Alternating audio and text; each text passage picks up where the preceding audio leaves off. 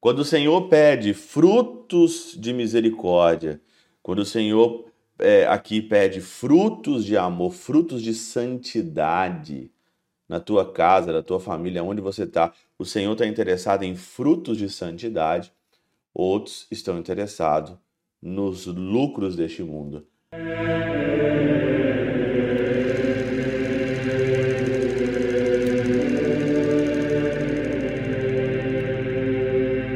Em nome do Pai, do Filho e do Espírito Santo. Amém. Olá, meus queridos amigos, meus queridos irmãos. Encontramos mais uma vez aqui no nosso Teós, Viva de Coriés, o Percor Maria, nesta sexta-feira, hoje dia 10, 10 de março de 2023, a nossa segunda semana da nossa quaresma.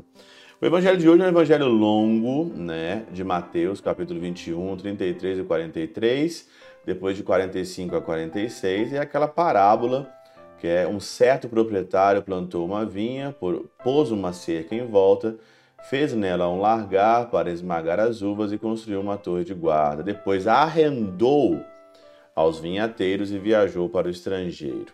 E depois então, esse proprietário dessa vinha, ele veio prestar conta dos seus frutos, porque ele fez ali um arrendamento, ele arrendou a vinha, e aí então começou ali os vinhateiros suicidas, né, a agarrar os empregados, a bater nos empregados, a tratar os empregados muito mal.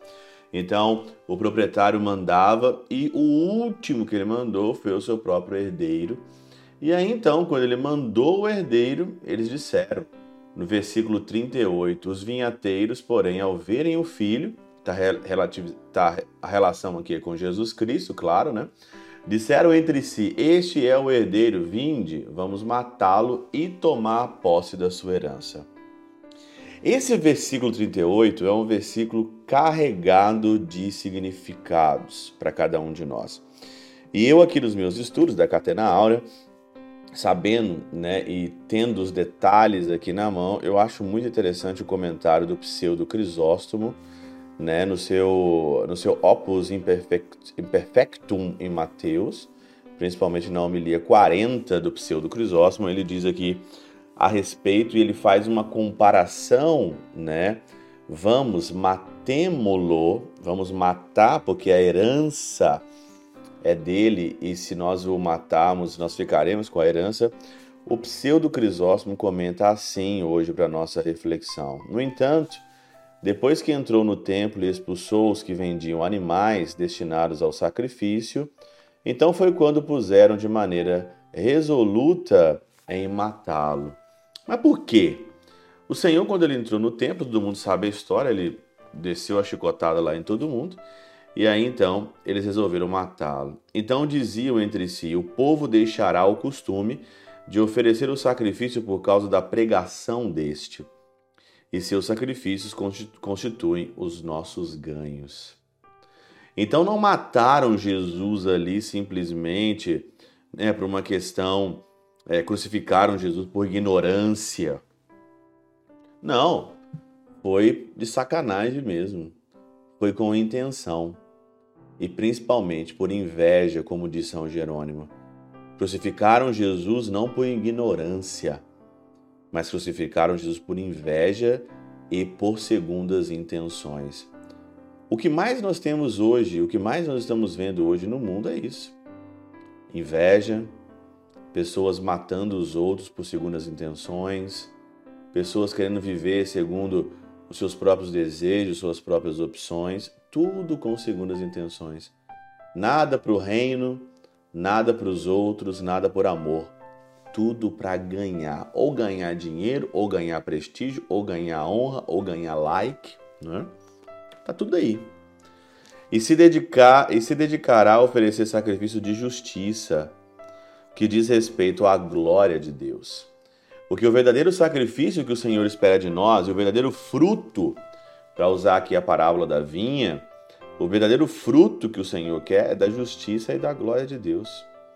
E nesse caso, este povo já não será mais propriedade, é, propriedade nossa, mas de Deus. Por isso que queriam matar Jesus. Mas mataram Jesus e o Senhor ganhou todos para ele. Mas se o matarmos, como não haverá que exija do povo o fruto da justiça?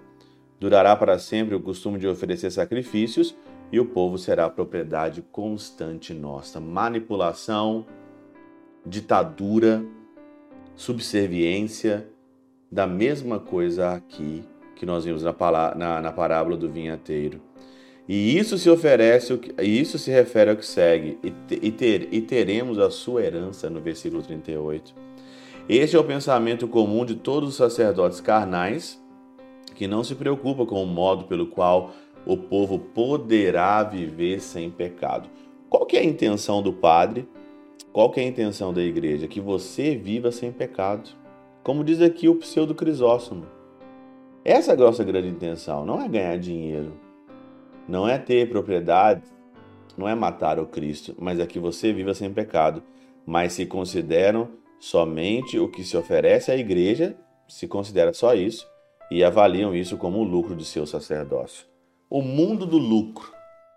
Quando o Senhor pede frutos de misericórdia, quando o Senhor é, aqui pede frutos de amor, frutos de santidade na tua casa, na tua família, onde você está, o Senhor está interessado em frutos de santidade, outros estão interessados nos lucros deste mundo. A parábola do vinhateiro não ficou lá em dois mil anos atrás, mas ela está muito atual no nosso dia a dia. Avaliam tudo através do lucro. Por isso, se é preciso matar, vamos matar, porque ele é o herdeiro e a herança fica para nós. É o mundo sendo o mundo, nada de novo debaixo do sol. Pela intercessão de São Chabel de Magluf, São Padre Pio de Peltrautina e Santa Teresinha do Menino Jesus e o doce coração de Maria, Deus Todo-Poderoso os abençoe, Pai, Filho e Espírito Santo, Deus sobre vós e convosco permaneça para sempre. Amém.